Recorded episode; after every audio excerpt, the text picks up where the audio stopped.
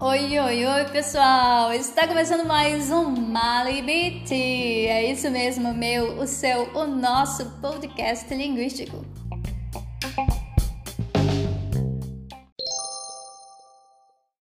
Hoje é 5 de março de 2021 e quem está falando aqui é Rosiane Souza.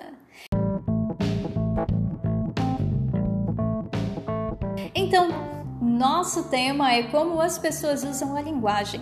Dividimos esse tema em cinco subtópicos e agora vamos estar falando do segundo subtópico, que é o inferencial.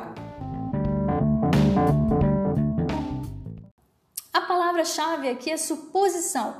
O Dr. Bryan conceituou a linguagem inferencial, que é caracterizada por ou envolvendo conclusões alcançadas com base em evidência e raciocínio.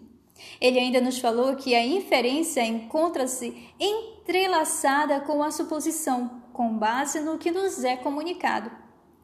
Entre o significado do enunciado e o significado do falante, há sempre uma lacuna, um espaço ali que ele é preenchido com as suposições. O processo é inferencial e envolve evidências, conhecimento e suposições. Há momentos em que não há evidência suficiente ou o que nos foi dito pelo falante não é suficiente. E para preencher esta lacuna, usamos a experiência para presumir o significado do falante. O contrário também, pare... também pode acontecer. Podemos presumir, supor erroneamente o que nos fora falado.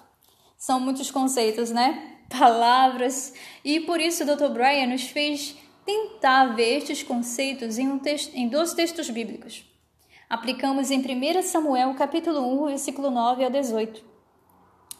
Nesse texto, Ana orava e apenas mexia os lábios, apenas gesticulava e não saía som, voz nenhuma de sua boca. E o profeta Eli presumiu que ela estava bêbada.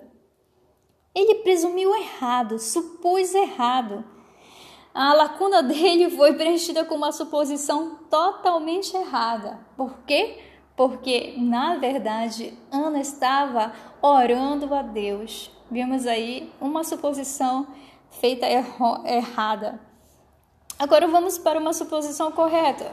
Também vimos este conceito inferencial em João capítulo 2, versículo 1 ao 11, quando ocorria o casamento em Caná.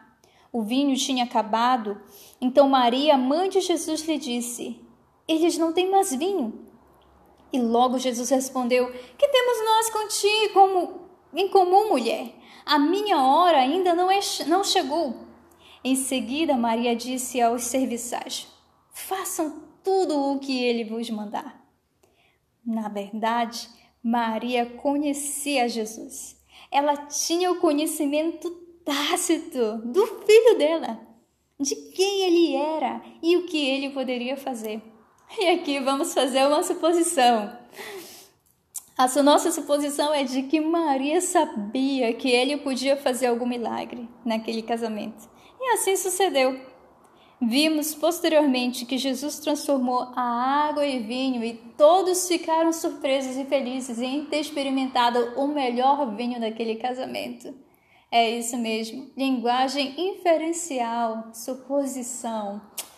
Então, terminamos aqui nosso momento podcast MyBT. Até mais, bye bye!